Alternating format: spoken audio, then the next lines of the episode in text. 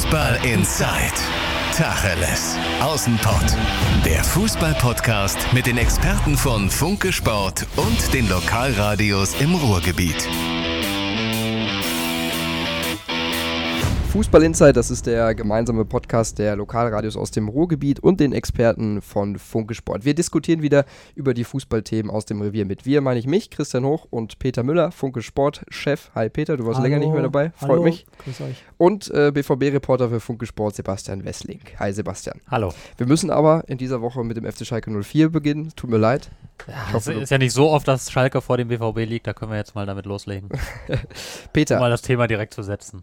im, im, im, äh, im, im Vorgespräch hast du ganz klar gesagt, die Leute, die wollen jetzt über Namen sprechen. Sprechen wir über Namen. Ralf Fährmann und Benito Rahman, ich glaube, das sind beim FC Schalke 04 im Moment die heißesten Namen. Gibt es da jetzt schon einen Stand? Was, was können wir dazu sagen? Ja, also wir- bei beiden wartet man auf den Vollzug. Das kann natürlich sein, dass wenn wir senden, dass es dann schon überholt ist. Das wäre etwas unglücklich für die Hörer vielleicht, aber dann muss man wissen, es ist eben kein Live, sondern es ist ein Podcast, der ist aufgezeichnet. Wir haben jetzt gerade Donnerstag Nachmittag und Stand jetzt ist Ralf Fährmann zum Medizincheck in äh, Norwich bei Norwich City. Ich könnte mir sehr gut vorstellen, dass es äh, zu diesem Deal kommen wird. Äh, Benito Raman ist seit Tagen äh, klar, dass es, äh, er nach Schalke kommen wird. Es wird da nur an vertraglichen Kleinigkeiten liegen. Der Medizinchef war schon und ähm, Jochen Schneider, der neue Sportvorstand, hat ja gesagt, dass es für seine Verhältnisse schon geradezu euphorisch sei, wenn er sagt, dass es da nur noch letzte Details zu klären sei. Ich gehe davon aus, dass es auch eingetütet wird. Also zu diesen beiden Wechseln wird es mit höchster Wahrscheinlichkeit kommen in diesen Tagen oder Stunden sogar. Vielleicht noch ganz kurz zur Erklärung, falls wir beide uns ein bisschen verschnupft anhören. Äh, uns hat es ein bisschen erwischt, also Ja, das auch noch als Entschuldigung. Leid, Klimaanlagenzeit. Ja, das stimmt. Sebastian, du und ich hat's noch verschont, also bleib uns ein bisschen weg. Okay, zurück zum Thema. Peter, Ralf Fährmann, ähm, das ist eine Schalker Institution, äh, jahrelang äh, Torwart, Stammtorwart gewesen, auch in der knappen Schmiede ausgebildet. Jetzt geht er weg. Wie viel Identität verliert Schalke damit? Ja, das ist ein bisschen schade, wenn solche Leute gehen, aber du kannst deine Zukunft nicht ausrichten nach der Vergangenheit. Das geht nicht. Das moderne Fußballunternehmen kann sich nicht nur an Romantik orientieren. Ralf Fährmann ist ein toller Junge, den ich unwahrscheinlich schätze, aber du, er hat einen Konkurrenten in Alexander Nübel, an dem er in, vergangenen, in der vergangenen Rückrunde nicht mehr vorbeigekommen ist. Und Ralf Fährmann hatte seine Fehler vor der Winterpause. Dieser Torwartwechsel war kein Zufall. Das war eine Entscheidung auch für die Zukunft. Und ganz offensichtlich, wenn man Ralf Fährmann jetzt mit Norwich verhandeln lässt, ist diese Entscheidung dann auch für die Gegenwart gefallen, also für die nähere Zukunft. Das heißt, ähm, ich gehe sehr stark davon aus, dass Alexander Nübel in der kommenden Saison das Tor von Schalke 04 hüten wird. Ähm, ansonsten hätte man Ralf Fährmann äh, zwingend hier halten müssen. Aber zum Thema Identität lässt sich ja ergänzen, dass, dass ja auch Alexander Nübel in der knappen Schmiede ausgebildet ist. Also der jetzt nicht, ist jetzt kein Urschalker, sondern ist, glaube ich, mit 17 gekommen, wenn ich mich recht erinnere, aus Paderborn. Aber ist ja jetzt auch nicht so, dass man jetzt irgendeinen wildfremden Torwart gekauft hat und den der Vereinskohle vor die Nase gesetzt hat, sondern auch, das ist ja auch ein selbst ausgebildeter Torwart.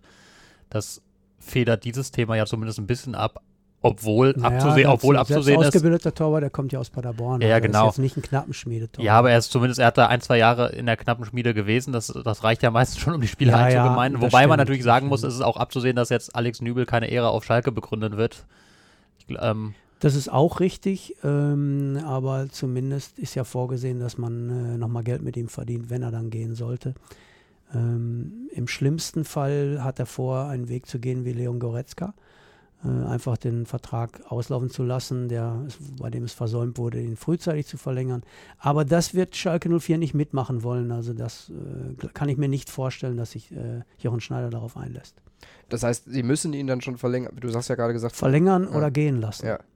Verlängern oder gehen lassen. Ich kann mir nicht anders vorstellen, dass, das dass zwischen den Alternativen noch eine dritte, dass da noch eine dritte Alter- Alternative hinzukommt, nämlich dass man sagt, okay, wir haben leider versäumt, mit ihm den Vertrag zu verlängern, jetzt will er nicht mehr, also lassen wir ihn noch ein Jahr für uns spielen und im nächsten Jahr geht er dann umsonst und stopft sich die Taschen voll und verärgert alle Fans. Kann ich mir nicht vorstellen, dass dieses Modell, dieses Schalker Modell der Vergangenheit äh, auch noch eine Zukunft hat unter der neuen äh, Clubführung. Also Tendenz, sie verlängern, bauen irgendeine Klausel ein und dann. Das glaube ich auch. Ich glaube, dass das längst hinter den Kulissen so weit eingestielt sein wird, dass Schalke 04 weiß, die werden Signale empfangen haben, in welche Richtung es geht. Ich kann mir nicht vorstellen, dass sie ansonsten Ralf Fährmann abgeben würden. Mhm. Und Markus Schubert, äh, so hört man auch, äh, steht auch schon bereit dann als, als Nummer zwei hinter Alex Nübel, so zumindest die das Planung. Das würde ja Sinn liest. ergeben. Ja. Und wenn man, wie ich höre, Ralf Fährmann eventuell nur ausleiht, dann kann es ja auch sein, dass Ralf Fährmann in einem Jahr wieder hier steht und sagt, so jetzt ist der Nübel weg. Entweder will ich jetzt wieder die Eins werden oder ich bin bereit, jetzt hier auf Schalke den jungen Torwart zu begleiten und habe jetzt noch mal ein Jahr gespielt und mache jetzt den zweiten Mann. Oder er sagt, ich fühle mich so wohl hier auch in England, ich mache hier noch weiter. Also das lässt alles offen. Mhm. Und jetzt dann einen, einen zweiten Jungen zu holen, ähm, auch ein U21-Nationaltorhüter, der den anderen schon kennt, halte ich für sehr, sehr sinnvoll. Ja, Sebastian, Peter hat gerade beschrieben, es könnte sein, er wird ausgeliehen, ein Jahr später steht er wieder hier und, und kann angreifen, Nummer 1 zu werden. Ich habe Ralf Fährmann in der letzten Saison so ein bisschen, ja, oder sehr verunsichert erlebt und auch, auch mental. Ähm, könntest du dir vorstellen, dass er dann das nochmal hinbekommen würde, auf Schalke die Nummer 1 zu werden? Ja, warum denn nicht? Also, ähm, der ist ja jetzt auch nicht erst, erst seit, seit vorgestern dabei und der hat ja auch in seiner vorherigen Zeit Krisen durchlebt. Also wenn man, wenn man sich an Ralf Fährmanns erste Zeit auf Schalke erinnert, das war schon, das war vieles sehr, sehr wackelig, was er, was er geboten hat. Das wird Peter viel besser wissen als ich. Und da hat er, hat er sich immer mal wieder Fehler erlaubt. Deswegen wurde er ja dann auch erstmal dann, dann abgegeben, hat dann für Frankfurt, meine ich, gespielt und dort Richtig. auch zum Beispiel mhm. unter anderem gegen Schalke entscheidend gepatzt, als er einmal einen Ball aus der Hand hinlegte und Raoul den dann abnahm. So Szenen, an die ich mich erinnere. Und dennoch hat er es ja dann daraus geschafft, dann für eine lange Zeit wieder ein sehr, sehr gefestigter, guter, stabiler, also auch für, für Schalke auch sehr guter Torwart zu sein. Der hat ja wirklich auch sehr gute, eine sehr gute Zeit hier nochmal erlebt. Das ist ja, der hat dann jetzt in der letzten, letzten, die letzte Hinrunde, da hat er tatsächlich Fehler gemacht, natürlich. Aber davor war er ja auch lange stabil. Ja, und natürlich wird er sich auch daraus wieder herausarbeiten können. Aber Ralf Fährmann ist auch, das muss man, glaube ich, fairerweise sagen, bei aller Wertschätzung, jetzt nicht der Prototyp des modernen Torhüters, sondern er ist ein, ein sehr guter Torhüter, der auf der Linie sehr stark ist, ähm, starke Reflexe hat, ähm, aber jetzt eben das, das so, Spieleröffnung das, äh, bei solchen Themen eben nicht. Aber dennoch kann er natürlich, wenn er jetzt in Norwich ein Jahr spielt und dort stabil spielt und gut spielt und Selbstvertrauen sammelt, kann er natürlich wieder mit dem Anspruch zumindest dann hier hinkommen, einen Konkurrenzkampf mit Schubert aufzunehmen, wenn man ihm dann signalisiert, dass genau dieser Konkurrenzkampf dann auch gesucht wird. Also an Ralf Fährmann sieht man, wie äh, schnelllebig der Fußball ist. In der Vizemeistersaison hat der äh, wirklich den Schalkern Spiele gewonnen hm. und hat auch, hat definitiv ihnen äh, den Hintern gerettet in manchen Spielen. Und man weiß ja, dass in der Vizemeistersaison äh, nicht alles sportlich, fußballerisch, nee, sportlich schon, äh, fußballerisch nicht alles glatt lief bei Schalke 04 und da musste so manches Mal der Torwart eingreifen, damit diese knappen Siege tatsächlich dann äh, noch eingefahren wurden. Und ein halbes Jahr später, ja, als dann äh, die Abwärtsspirale kam, äh, dann spülte das ja alles hinweg. Das war dann der Torwart, das war der Trainer, der Naldo, ja, die, die, die Figur der Vizemeistersaison verschwindet dann. Und es, bei Schalke hat innerhalb eines halben Jahres so viel nicht gepasst. Das war schon erschreckend, wie dann, wenn man da zurückblickt, wie viele Fehler da auf einmal gemacht wurde. Man sagt ja immer, im Erfolg macht man die meisten Fehler. Und in diesem Fall war es wieder so, ganz klar. Ähm, Schalke hat da ganz falsche Voraussetzungen erwartet, dadurch, dass man vorher Vizemeister geworden war. Man hätte ganz andere Lehren aus der Saison ziehen müssen. Die werden jetzt mit Verspätung gezogen. Aber Ralf Fährmann war eines dieser Opfer. Mhm. Das heißt, als Kapitän hatte er eine hohe Verantwortung für die Mannschaft. Er war, ist auch genau der Typ, der diese Verantwortung auch tragen will. Und gleichzeitig darfst du als Torwart nicht zwischendurch selbst mal eine, äh, eine, Form, gerade als Torwart nicht, zwischendurch selbst mal eine Formkrise haben. In die Formkrise ist er aber gekommen. Und dann kam eins zum anderen. Und wenn du Ralf Fährmanns Werk auf Schalke begutachtest, dann ist da sehr, sehr viel Positives und ein schlechtes halbes Jahr, nämlich das aus der Hinrunde der vergangenen Saison. Fußball aber, Tagesgeschäft, muss ich keinem erklären, ähm, ist nicht sentimental. Das, die Verdienste der Vergangenheit kannst du dann nicht anführen zu sagen, ja, aber der muss jetzt im Tor bleiben, weil der ja in der Saison davor uns äh, hier Punkte gerettet hat. Nein, er war nicht mehr in Form. Der Torwartwechsel zum Winter war nachvollziehbar und Alexander Nübel gehört die Zukunft. Also ist der Weggang von äh, Ralf Fährmann unter Identifikationsgesichtspunkten ähm, zwar zu bedauern, unter sportlichen aber absolut verständlich. Stichwort Zukunft, äh, die gehört vorerst auch wieder Clemens Tönnies im Aufsichtsrat des FC Schalke 04. Es war Mitgliederversammlung und er wurde wenig überraschend wiedergewählt. Die Kandidaten, so habe ich es mitbekommen, waren jetzt auch nicht sonderlich äh, gefährlich für ihn. War auch dann äh, letztlich nicht überraschend für dich, oder? Nee, gar nicht. War nicht überraschend. Was mich so ein bisschen überrascht hat, war, dass die Atmosphäre relativ äh, ruhig war. Ich hatte mit etwas mehr Gegenwind gerechnet für die äh, vorhandenen für die, für die, für die Führung, bei der wir, vor allen Dingen für die, ja, Mhm. bei der Aussprache. Und ähm, das ist insgesamt, ja, für mich hat er auch noch ein gutes Wahlergebnis erzielt. Auch da habe ich gedacht, könnte ein bisschen knapper werden. Ähm, denn Clemens Tönnies muss sich hervorhalten lassen, dass er Christian Heidel zu lange hat gewähren lassen. Er weiß das auch. Er sagt auch selbst, ich übernehme die Verantwortung für äh, die eine oder andere Personalentscheidung und vor allen Dingen für diese. Man darf ja nicht vergessen, erst vor drei Jahren hat sich Clemens Tönnies für diese Verpflichtung dieses Managers feiern lassen. Und, Also auch damals ja auch durchaus ein Faktor für seine Wiederwahl damals auch war. Ne? Exakt, das war ein Faktor für seine Wiederwahl so und dann drei Jahre später liegt schon wieder vieles in Scherben.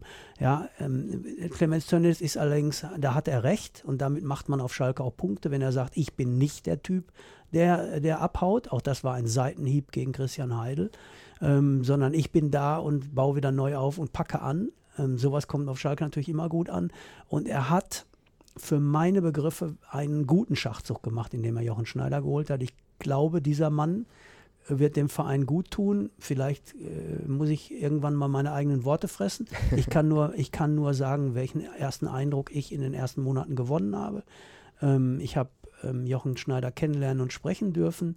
Es ist eine, ein sehr angenehmer Mann, der weiß, wofür er, worüber er redet und der weiß, was er tut.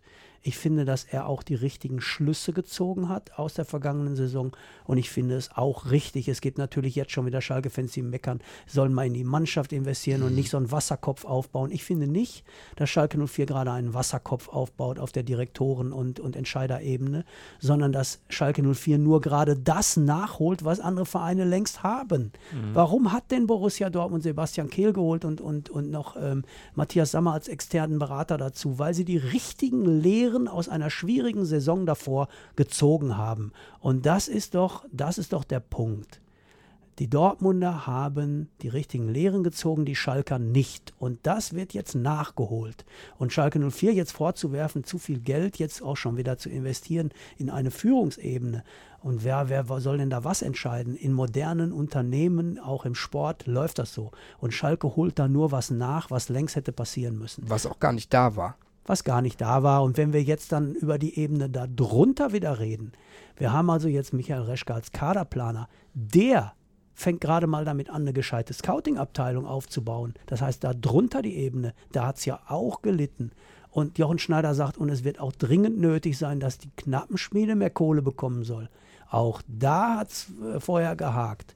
Deshalb muss man ja mal sagen, die reparieren ja gerade alles, aber nochmal das, was ich gerade gesagt habe. Jochen Schneider, glaube ich, hat die Probleme erkannt und geht sie an. Und zwar im richtigen Weg. Ob das alles dann direkt zu Erfolgen führen wird, wird man sehen. Das kann man nicht sagen. Ich erwarte keine schnellen Erfolge. Aber dass Schalke 04 sich jetzt so aufstellt, wie sie es tun, kann man äh, den Verantwortlichen nicht vorwerfen. Sondern das ist richtig so. Sebastian, wie macht Clemens Tönnies das immer, dass er sich äh, trotz aller Kritik, trotz allem Gegenwind äh, da immer wieder in einer guten Position auf Schalke behauptet? Da muss ich jetzt ganz ehrlich sagen, da bin ich jetzt nicht der ganz richtige Mensch, um das zu beurteilen. Das kann Peter deutlich besser. Also was Clemens Tönnies auf jeden Fall, ich war, war in meinem Leben, glaube ich, bei zwei äh, Mitgliederversammlungen von, von Schalke 04 beruflich. Was Clemens Tönnies auf jeden Fall extrem gut beherrscht, wie ich da beobachtet habe, ist einfach in jeder Lage einen richtigen Ton zu finden, mit dem er die Leute tatsächlich abholt. Also das, das kann er richtig gut. Dieses, äh, also der, wie, wie er diese Veranstaltung ja dann immer auch Kraft seines Amtes größtenteils leitet und wie er, wie er Dinge kommentiert und wie er es auch, auch immer wieder in sportlich schwierigen Zeiten dann auch schafft, die nötige Prise Demut einzustreuen. Und, und äh, sich, sich dann auch, auch dieses Mal habe ich es hab ich's nicht vor Ort verfolgt, aber was ich gelesen habe, ja auch dann eben die, die nötige Zerknirschtheit sozusagen ähm, einzuräumen. Ich habe Fehler gemacht. Ähm, daraus aber Schlüsse gezogen, mache das jetzt besser und das ist, das ist halt immer genau, also er schafft es genau das dann eben zu liefern, was die Leute auch hören wollen. Das ist natürlich Punkt eins und Punkt zwei wissen natürlich auch viele Fans, dass, dass die Figur Clemens Tönnies für den Verein halt durchaus äh, wichtig ist. Also man kann natürlich drüber streiten, vielleicht gäbe es einen besseren Kandidaten, ich weiß es nicht, ich habe noch keinen gefunden und die Fans offenbar auch oder die Mitglieder offenbar auch nicht. Ähm, aber Clemens Tönnies hat ja auch ähm, durchaus vieles für diesen Verein geleistet, auch auf finanzieller Ebene beispielsweise immer, immer auch mal wieder, wieder durchaus Geld gegeben und das, das sind ja auch Dinge, die, die ihm eben anerkannt werden. Aber Peter kann das natürlich ja, viel, viel besser beurteilen das, als ich. Ich würde das bestätigen.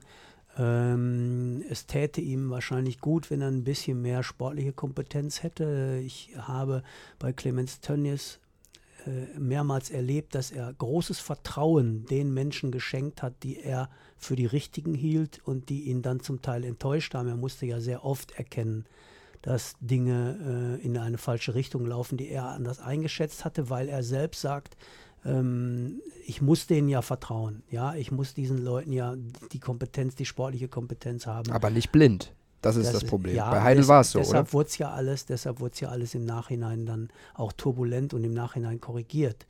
Ähm, das, das ist das, was ihm fehlt. Ansonsten fehlt es ihm natürlich nicht an Leidenschaft. Und ähm, wenn man äh, dem Tönnies 1 nicht absprechen kann, dann nicht, dann, dass er kein Schalker wäre. Also das ist also, das ist schon einer, der mit, mit Herz äh, bei der Sache ist und äh, nicht nicht nur äh, dabei an sich denkt, sondern es ist schon, er ist schon Schalker, muss man definitiv sagen. Dem, dem tut das weh, wenn es äh, dem Verein nicht so gut geht. Was hatte die Mitgliederversammlung oder die Wiederwahl für, von Tönnies jetzt auch noch für Auswirkungen auf Schalke? Ich fand es, wie gesagt, was, ich glaube, die, der für mich wirkte die, die Mitgliedschaft am Sonntag so ein bisschen wie gelähmt. Aha. Ich habe den Eindruck gehabt, dass alle im Moment abwartend sind, dass die Leute das anerkennen, ähm, dass Jochen Schneider und Michael Reschke jetzt da sind. Dass die Leute und das, Sascha Rita nicht zu vergessen. Sascha Rita noch dazu, das passt gut, glaube ich, ist ein guter Junge. Ähm, dass die zusammen jetzt versuchen, das Ganze wieder flott zu kriegen. Das wird anerkannt, aber die Leute sind jetzt gerade in so einer Schockstarre nach der letzten Saison und sie versuchen jetzt das Ganze wohlwollend zu begleiten, aber es ist keine Euphorie zu spüren. Es ist keine Aufbruchstimmung zu spüren, keine Euphorie zu spüren. Alle sind skeptisch und sagen, naja, nächste Saison sind wir froh, wenn wir nicht wieder gegen den Abstieg spielen, aber keiner erwartet, dass Schalke jetzt durchstartet und wieder irgendwo in den höheren Sphären landet. Und dies war die Stimmung und so ähnlich war es ja auch dann am Montag auf dem Trainingsplatz beim ersten Training ähm, ich habe da schon Vorstellungen von Trainern erlebt, die da mit großem Hurra begrüßt wurden. Und David Wagner, der nun wirklich ein, ein alter Schalker ist, ein netter Kerl, ähm, der hat nicht mal großen Applaus gekriegt, als er den äh, Trainingsrasen äh, betreten hat. Da ging es dann eher um, äh, um Kabak, den neuen äh, türkischen Innenverteidiger. Der wurde dann von ein paar türkischen Fans äh, gefeiert. Ist ja auch schön, alles gut und schön, aber mir fehlte, auch da fehlte mir äh, so ein bisschen die Begeisterung der Leute, die so mehr so da jetzt stehen und mal so zugucken, was so wird. Aber dass, dass sie jetzt Schalke 04 euphorisch begleiten, kann man nicht sagen. Und das da kann man mal sehen, wie viel in einer Saison an Porzellan zerdeppert werden kann. Und das ist im vergangenen Jahr passiert. Das verwundert mich jetzt auch vor allen Dingen, weil eben du auch angesprochen hast, David Wagner ist ein Eurofighter, der kennt Schalke durch und durch, der hat die Mentalität, der hat auch die Ansprache. Sebastian, war das denn vor einem Jahr beim, beim BVB genauso? Ich meine, die sind noch in die Champions League gekommen, die haben jetzt nicht um den Abstieg gespielt, das muss man schon differenzieren. Aber es war ja auch eine gefühlte Schockstarre oder eine gefühlte, ein gefühltes Vakuum. Dann haben sie alles äh, auf links gedreht und dann ging es wieder los. War das vergleichbar? Hm, Ansatz, also ja, in Teilen vergleichbar. Also das BVB, erstens, wie du ja gesagt hast, ähm, die äh, in Anführungszeichen desaströse Saison endete mit Champions League Platz 4. Also die Stimmung war gleich irgendwie. Die Stimmung, die Stimmung war, war ziemlich am Boden, aber sie hat, das hat zum Beispiel ja auch nicht dazu geführt, dass das alles, alles neu gemacht wurde und alles ausgetauscht wurde. Die handelnden Personen in Dortmund sind nach wie vor Hans-Joachim Watzke und Michael Zorg. Die haben aber eben rechtzeitig erkannt, und das ist, glaube ich, der größte Vorwurf, den man Christian Heidel im Nachhinein machen muss. Die haben rechtzeitig erkannt, dass es gut ist, sich noch zusätzliche Meinungen, zusätzliche Kompetenz hinzuzuholen. Das ist eben Michael Zorg, der das 20 Jahre lang schon gemacht hat und, und äh, Hans-Joachim Watzke, der auch schon seit 2004, 2005 das, das jetzt macht. Ähm, dass das vielleicht ein bisschen eingefahren ist und so und deswegen gesagt haben, wir holen uns einen wie Sammer dazu, der alles andere als ein Ja-Sager ist, der ein unbequemer Querkopf sein kann, der seine eigene Meinung vertritt und wir holen uns eben Sebastian Kehl noch dazu als zusätzliches Bindeglied weil wir eben merken, zu zweit ist das fast gar nicht mehr zu schaffen, allein vom, vom, vom Umfang her. Und zu zweit, wenn man sich zu gut kennt, dann ähm, ist das vielleicht zu sehr eingefahren, dann geht man immer wieder die gleichen Wege und, und äh, hm. ist vielleicht an manchen Stellen nicht mehr kreativ genug und haben sich da deswegen neu aufgestellt. Aber es ist natürlich nicht zu vergleichen mit Schalke, wo jetzt ja. Wirklich bis auf Clemens Tönnies ja alles neu ist. Ja, aber was ich gut finde, ist, dass Schalke 04 sich inzwischen traut, zu sagen, dass man sich da auch bei Borussia Dortmund die besseren Dinge auch mal abschauen darf.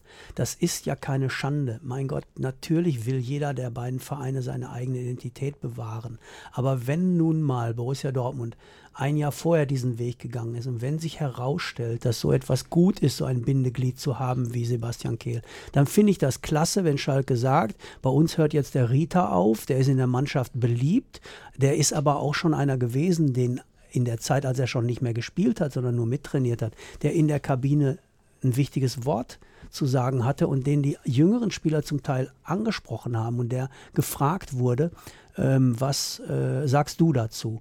Und diesen Spieler jetzt einzubinden und ihm zu sagen, du machst diesen Job so, dass wir alle was davon haben. Der Trainer wird ein bisschen entlastet, der Sportvorstand kriegt Informationen über die Mannschaft. Und die Mannschaft hat das Gefühl, wir haben einen, der, der ist da für uns. Wenn wir Sorge haben, sitzt da nicht einer im Turm irgendwo, sondern einer direkt bei uns. Der hat da sein Büro in unserem Spielertrakt.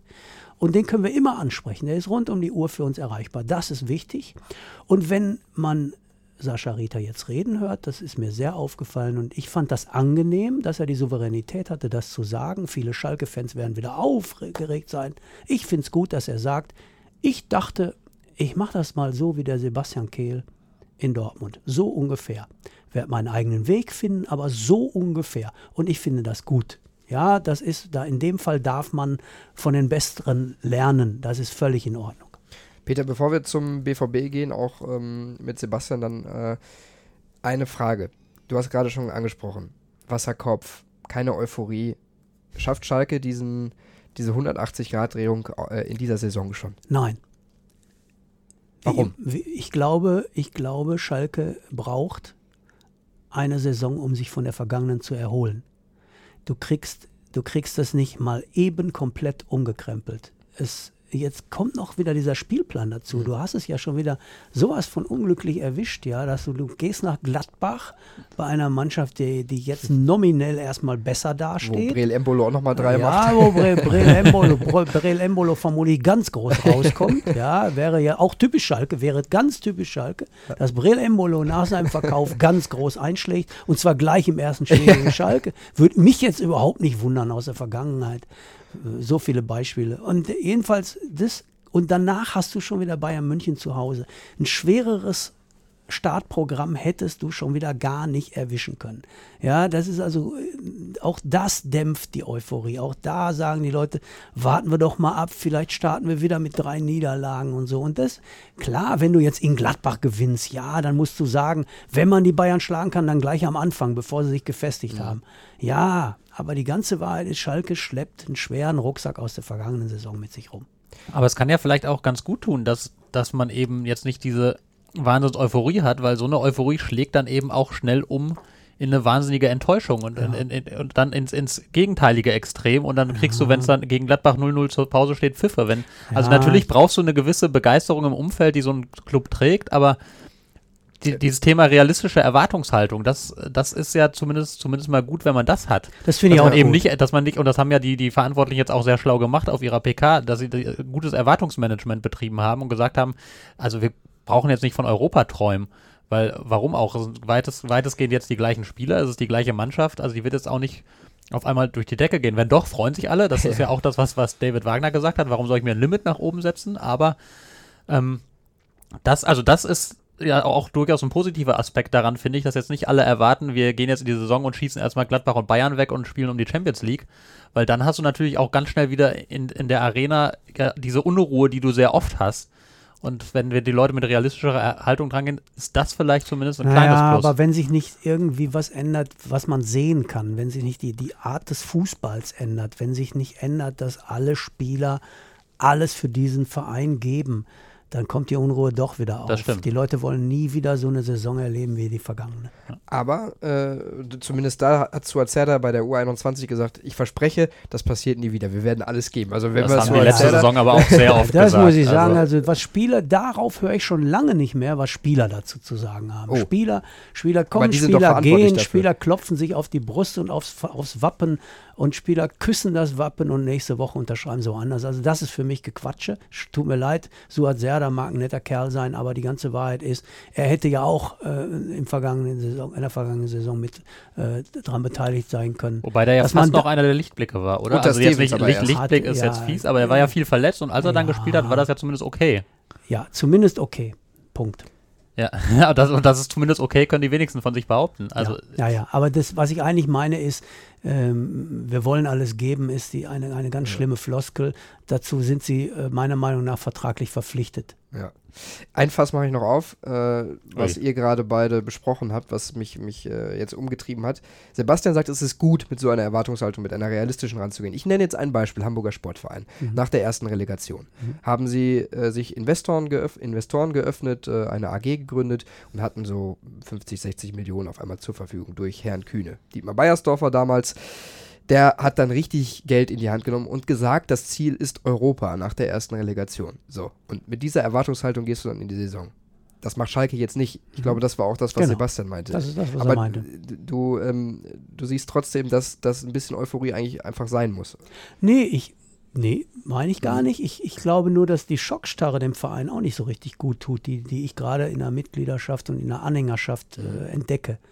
Dass alle so in dieser, so dieses, ach, wir erwarten ja gar nichts mehr. Wir sind schon froh, wenn es einigermaßen wieder läuft. So, das ist so, die, die Menschen sind in der vergangenen Saison einfach zu oft enttäuscht worden. Und der Jochen Schneider hat das, der benennt das, der nennt das Kind beim Namen, der hat am Sonntag bei der Mitgliederversammlung klar gesagt, mit unseren Zahlen, unter anderem mit unseren Heimspielbilanzen, ja, hätten wir eigentlich absteigen müssen. Wir hatten Glück, dass da andere waren, die noch hinter uns waren, aber das waren die Zahlen eines Absteigers. Ja, und das ist doch der Punkt. Die Leute sind doch in die Arena gegangen und haben reihenweise Enttäuschungen äh, gesehen. Ja, also das war doch, äh, für mich war die Krönung das 0 zu 4 gegen Fortuna Düsseldorf. Meine Güte, nur ist Fortuna Düsseldorf bei aller Wertschätzung, was der Friedhelm Funkel da mit seinen Leuten zaubert, ist ja, da kann man ja nur den Hut ziehen. Aber bei aller Liebe, das ist doch keine Übermannschaft. Du kannst doch kein Heimspiel 0 zu 4 gegen Fortuna Düsseldorf verlieren. Haben sie aber. Und zwar, und zwar so richtig und mit Berechtigung. Ja, rund in diesem, in, in diesem Kosmos da mit Bremen, Auswärtsspiel und Manchester City hat dann Tedesco den Kopf gekostet. Also alles sehr schlimm. Und wenn du dir das als, als äh, Schalke 04-Fan äh, immer wieder antust, ähm, dann kann ich mir schon vorstellen, dass man dann sagt, ach ja, die nächste Saison, da gucke ich jetzt erstmal. Also ich habe am Montag hier jemanden getroffen, der nach vielen Jahren seine Dauerkarte zurückgegeben hat. Da habe ich gedacht, oh, guck an. Das musst du jetzt nochmal erklären, das Gespräch. Also, Ja, der hat gesagt, ähm, ich habe die Nase voll. Ich will mich nicht mehr quälen. Ich hatte nach der vergangenen Saison, ich habe mich so geärgert. Ähm, und der hat mir auch, der hat auch gesagt, vor drei Jahren war es ja schon mal so. Also die erste Heidel-Saison, die dann mit Weinziel auf Platz 10 endete. Und ähm, dann kam ja die Vizemeisterschaft, die über vieles hinweggetäuscht hat. Und da hat sich dieser Mann auch drüber beschwert, durchaus schon älterer Herr, sich drüber beschwert, der gesagt hat, ähm, auch in dieser Vizemeistersaison habe ich doch keinen guten Fußball gesehen. Und ähm, ja, die vergangene Saison war für ihn die Krönung und zu sagen, bevor die dauerhaft mein Geld kriegen, also ich suche mir aus, wann ich gehe, aber bevor die dauerhaft mein Geld kriegen, sollen die mal in Vorleistung treten. Sagt eine Menge aus. Finde ich auch. Also bei Schalke noch lange nicht alles gut. Intensiv wird es auf jeden Fall. Anders intensiv wird es beim BVB, Sebastian. Äh, da stehen Leistungstests an oder standen Leistungstests an. Nur die haben diese ganzen Probleme, diese Stimmungsprobleme nicht. Die blasen richtig zum Meisterschaftskampf. Ordentliche Transferoffensive, jetzt nochmal Zummels geholt. Inwieweit ist der BVB tatsächlich ein Meisterschaftsanwärter nächstes Jahr? Ja, ich habe äh, gestern einen Kommentar exakt zu dieser Frage geschrieben und ähm, jetzt gebe ich wieder eine Antwort, die du nicht gerne hörst. Oh. Ähm, kann man seriös jetzt natürlich noch nicht abschließend bewerten. Ähm, Ähm, Hast du es auch so geschrieben? so ähnlich. Nein, also das ging Ding ging ist, das durch, durch, also- durch Peters Autorisierung? Ja, der Sebastian kann man immer drucken. ähm, nein, das, das Ding ist ja, also also die Frage muss man zweiteilig beantworten. Also erstens geht die Arbeit ja jetzt tatsächlich an der Mannschaft geht ja jetzt erst los. Also die haben sich gestern am, am Mittwoch erstmals versammelt, haben Leistungstests gemacht. Jetzt heute Donnerstagvormittag wieder Leistungstest. Am Nachmittag geht es erstmals auf den Platz. Freitagmorgen dann auch, wird, wird Freitagvormittag wieder trainiert. Da dürfen wir Journalisten dann auch erstmals dann tatsächlich uh. zugucken, wie dieses Training dann aussieht. Ähm, das heißt, es ist ja jetzt noch viel zu früh zu sagen, wie sieht diese Mannschaft am Ende aus. Was man aber sagen kann, ist, finde ich, also für die, für die Sommerpause muss man den Verantwortlichen ein sehr ordentliches Zwischenzeugnis geben. Also die Transfers, die die gemacht haben, haben meiner Meinung nach alle Hand und Fuß. Die haben, sind ja ein bisschen abgekehrt von ihrer bisherigen Strategie, dass sie immer, also gerade Hans-Joachim Watzke war es eigentlich total wichtig, dass am Ende mindestens eine schwarze Null, wenn nicht ein Transferüberschuss steht.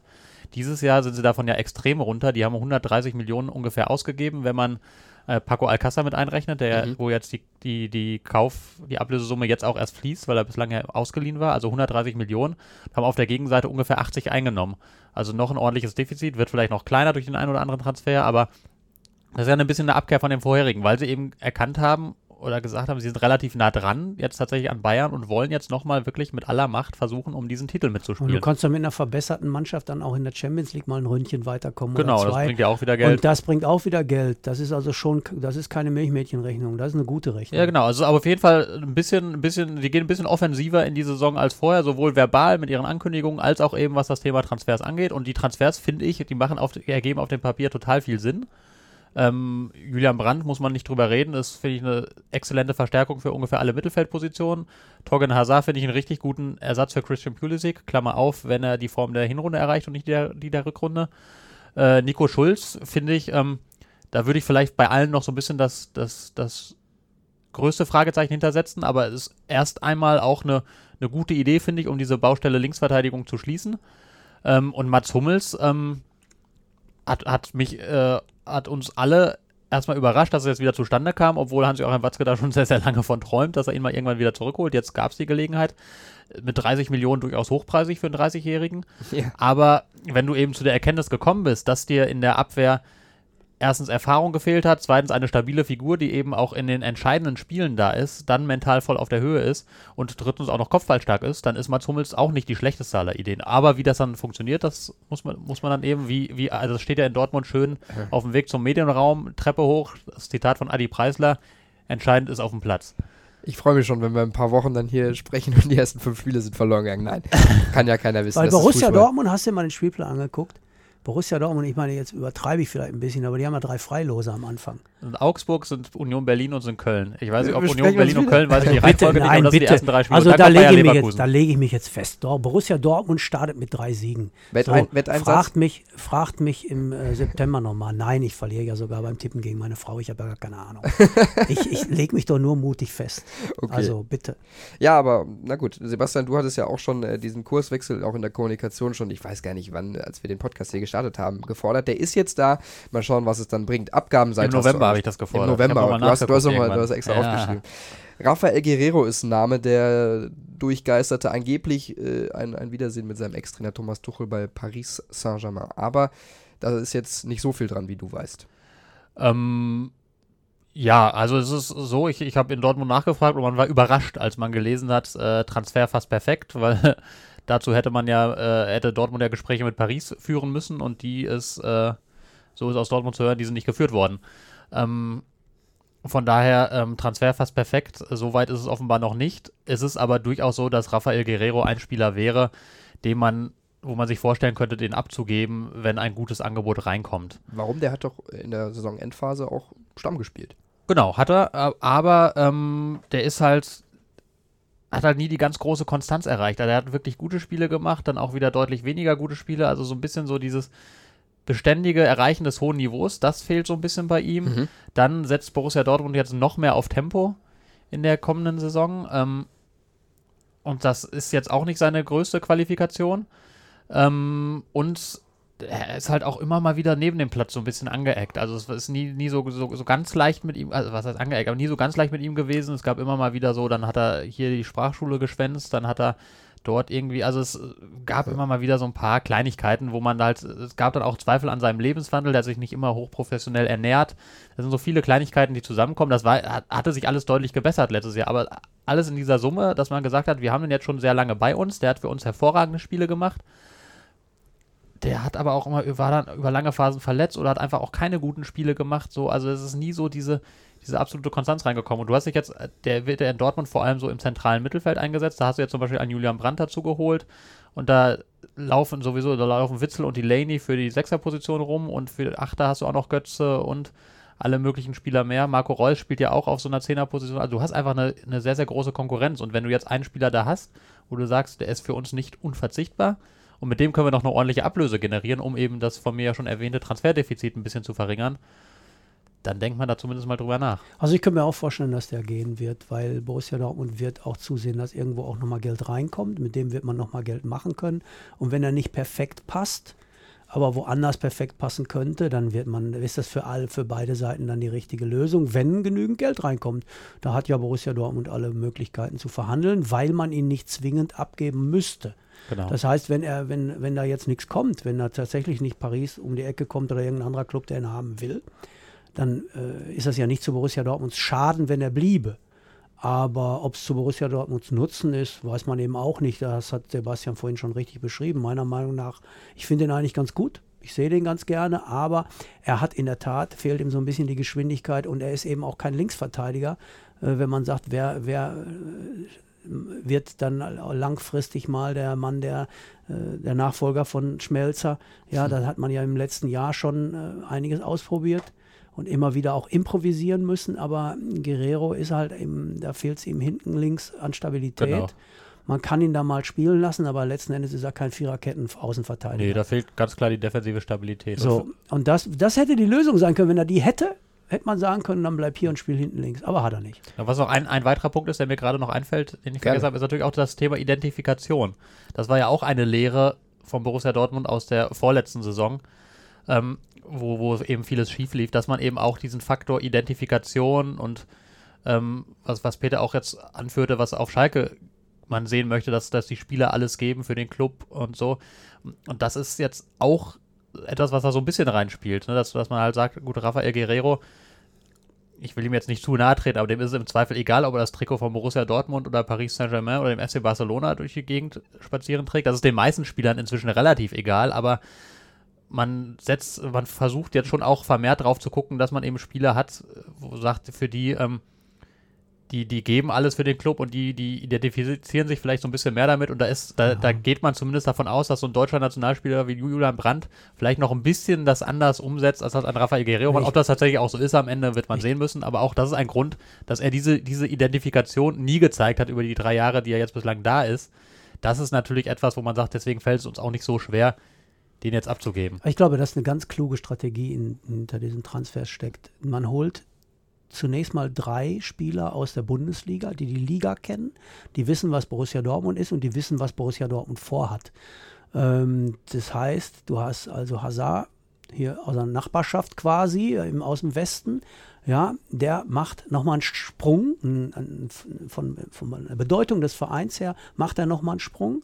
Dann machen äh, Brandt und Schulz einen Karrieresprung sind junge deutsche Nationalspieler. Der Schulz ist nicht mehr ganz so jung, aber egal. Das ist also schon ein Karrieresprung, wenn man zu Borussia Dortmund geht. Das heißt, die wollen weiterkommen bei einem Verein, in dem sie Champions League spielen und um die deutsche Meisterschaft mitspielen. Diese Spieler haben ein eigenes Ziel und es deckt sich mit dem Ziel des Vereins. Und gleichzeitig musst du denen nicht mehr einen Deutschlehrer hinstellen, musst mhm. du dich nicht mehr darum kümmern und denen erklären, dass in Deutschland die Müllabfuhr kommt und dass das nicht auf der Terrasse verbrannt oh, wird. Oh, meinst du damit Tembele? Nein, nein, nein, ich meine gar keinen. Ich sage das allgemein, es hat ja solche Vorfälle schon mal gegeben. Auch und, ähm, ja. ja. ja, eben. Ich meine, so, das ist doch der Punkt. Du hast ja da, hast du weniger Arbeit mit, mit diesen Leuten und wenn die den entsprechenden Ehrgeiz entwickeln, hast du da einen Volltreffer gelandet. Und dann holst du Mats Hummels dazu, der was beweisen will, nämlich, dass er nichts verlernt hat, der es ganz sicher auch nochmal den Bayern zeigen möchte, der den Dortmund-Fans zeigen möchte, dass sie, äh, dass einige von ihnen zu Unrecht äh, böse auf ihn waren und der eine Stabilität mitbringt, der hat schon alles erlebt. Also den kannst du so schnell nicht schocken. Ich glaube, wenn der ja, wenn da nicht irgendwie ein Leistungsabfall kommt, ist das der Mann, der Borussia Dortmund tatsächlich hinten helfen wird. Insofern kluge Strategie mit, mit allem, was dahinter ist. Ähm, glaube ich, Borussia Dortmund wieder richtig gehandelt in diesem Sommer. Dieses ganze Erscheinen, dieses ganze Auftreten von Hummels, als er da, ich habe es auf Twitter gesehen, von, von Borussia Dortmund gepostet, wie er da in diesen Raum mit den Zeugwarten gegangen ist. Auch hat sich ja nichts verändert. Und äh, diese ganze Erscheinung Mats Hummels, die kann, glaube ich, diese Mannschaft tatsächlich mitziehen. Ich habe nur ein Problem, Sebastian. 36 Spieler sind jetzt im Kader wenn ich mir das äh, früher vorgestellt habe bei, bei mir in der Bezirksliga, also früher ist gut, Ach, äh, vor, vor jetzt kurzem. Hat er, jetzt hat er Bezirksliga gespielt. Jeder weiß, dass er über die Kreisliga B nicht hinausgekommen ist. Jetzt erzählt er uns hier beim Podcast. Also Leute, er glauben, er, Leute er glaubt der den Quatsch 36. nicht. Der Er war der 36. in der Bezirksliga und war stinkesauer. Und jetzt kommt er damit. Also Leute, glaubt ihm nicht. Das, das, äh, wir sind aufgestiegen, also ich kann das bestätigen, ich, ich kann es auch gerne nachreichen. da kommst du in die Kabine und dann ist da wie auf dem Bazar gefühlt. Äh, ist ja bei Borussia Dortmund jetzt auch so. Es sind noch nicht alle da, aber da müssen ja welche weg, sonst hast du irgendwann, äh, läuft doch alles aus dem Ruder. Ja, also gut, die Kabine ist nur ein bisschen größer, als sie dann in der, sagen wir mal, Bezirksliga bei euch war. Ähm, Geile Kabine. bestimmt, Schuhe aber die Bor von. Borussia Dortmund ist auch ganz hübsch. Ja? Naja, auf jeden Fall. Ähm, also, aber natürlich, ist ganz klar, geht es darum, den Kader zu verkleinern. Das sagen ja auch alle. Nur lag die Priorität natürlich zu Beginn jetzt der Transferperiode oder nach, nach Ende der Saison, lag darauf, ähm, erst einmal die Neuzugänge unter Dach und Fach zu kriegen. Ähm, und jetzt hat man ja noch eine ganze Weile Zeit. Also es ist Michael Sorg, wenn man den fragt, der wiederholt das als trägt das als ständiges Mantra vor sich her. Die Transferperiode hat auch gerade erst Anfang Juli angefangen. Ähm, wir haben doch jetzt noch zwei Monate Zeit. Das ist ja auch so. Man wird vielleicht nicht unbedingt alle loskriegen, die man loskriegen will. Bei ein paar hat es ja schon geklappt. Man hat Janis Burnic nochmal verliehen. Felix Passlack ist, ist nach Sittard verliehen. Alex Isak ist verkauft. Ähm, und da wird auch noch der ein oder andere hinzukommen. Ich weiß nicht, ob man am Ende gleich bei der ganz idealen Größe landet. Also Shinji Kagawa, André Schürrle, Schürrle ne? sind ja gerade freigestellt für Ja. Verhandlungen. Das wäre für Borussia Dortmund ganz gut, wenn man die ähm, loswerden würden. Klingt immer so negativ, wenn man Aber über den- Menschen redet. Aber Den Schöner wenn man die fast von der, von der, von der, Gehalts, von der Gehaltsliste bekommen würde. André Schöle, der hat noch einen Vertrag bis, bis 2021 und wenn du den jetzt von der Gehaltsliste kriegst, allein dadurch setzt du dir schon eine hohe Millionensumme frei.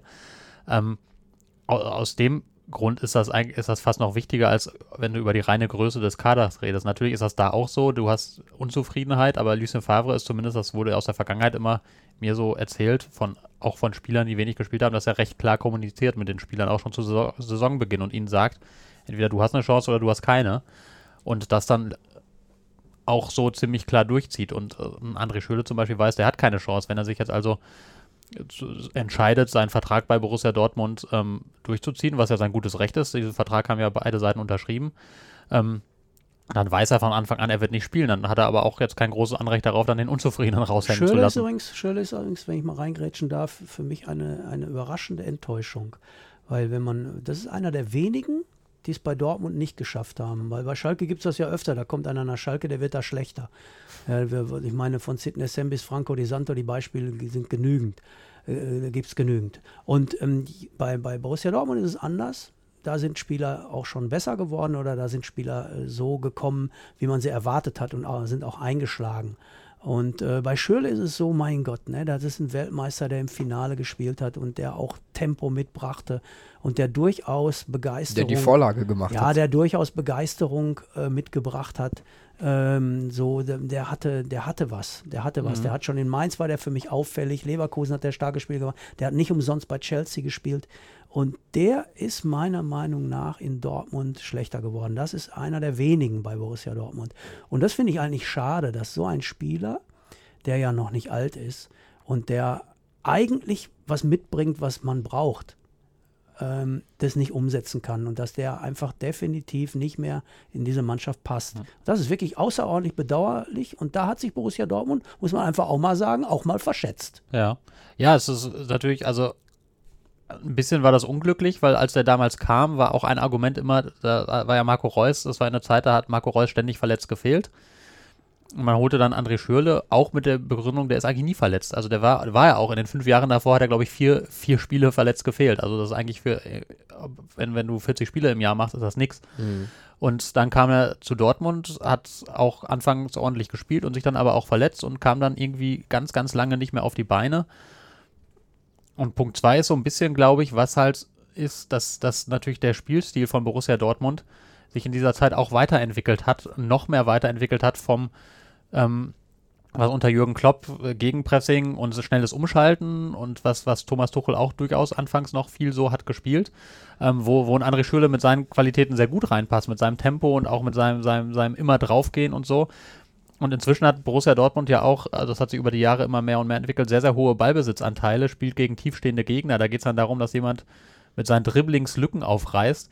Da ist André Schöler halt auch einfach nicht so der Typ für auf dem Flügel. Der ist halt, der ist schnell, der ist dynamisch, der hat einen starken Abschluss, aber der, der dribbelt die jetzt nicht durch drei Mann durch, wie es ein Jaden Sancho beispielsweise kann. Ähm, von daher passt das einfach von, von der Art und Weise her nicht mehr so gut zusammen, wie es damals vielleicht hätte passen können, wenn er sich nicht verletzt hätte.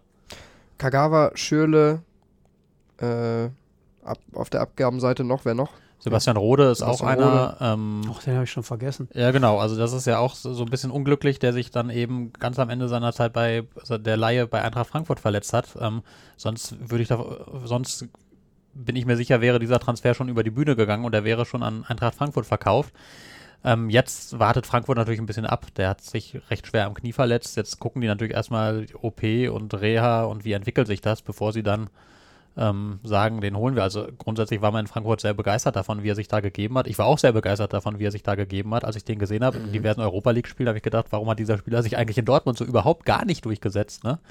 Also das war, also ich meine, auch da, der war ja auch in Dortmund sehr, sehr lange verletzt, aber eigentlich vom Potenzial her ein guter Spieler. es gibt ich, Spieler, die gehören einfach, dann, es gibt Spieler, die gehören einfach zu solchen Vereinen wie Eintracht Frankfurt mhm. und sollten da auch bleiben. Also äh, Sebastian Rode hatte für meine Begriffe nichts bei Bayern München zu suchen. Wobei er auch da sehr gute Spiele gemacht ja, hat bei Guardiola. Ja, ja, ja, ja, Aber ja, ja, klar. ja, ja. Der hatte bei Bayern München nichts zu suchen. Das ist einfach ein ganz anderes Niveau, das ist eine andere Ebene. Gute Spiele gemacht ist das eine. Ähm, Bayern München ist eine Ansammlung von internationalen Stars. Da ist jeder Nationalspieler und dazwischen Sebastian Rode. Das gab es früher mal. Ja, die hatten Thorsten Fink mit drin, der, der nicht Nationalspieler war und trotzdem Stammspieler. Aber du hast kein, das geht heute nicht mehr. Und Sebastian Rode, da reicht es einfach nicht. Aber für Eintracht Frankfurt hat es immer gereicht. Mhm. Und gerade jetzt, als Frankfurt euphorisch war, da konntest du sehen, was der Junge mitbringt. Und da muss ich sagen, ja, Sebastian hat recht. Schon schade, dass der in Dortmund so gar nicht funktioniert hat. Haben wir noch einen vergessen, der abgegeben wird? Ähm, also es gibt natürlich beispielsweise auch so, so in, in, der Innenverteidigung muss man gucken. Ne? Da gibt es ja immer mal wieder jetzt so ein bisschen die Frage, was, was macht Abdu Diallo? Hm.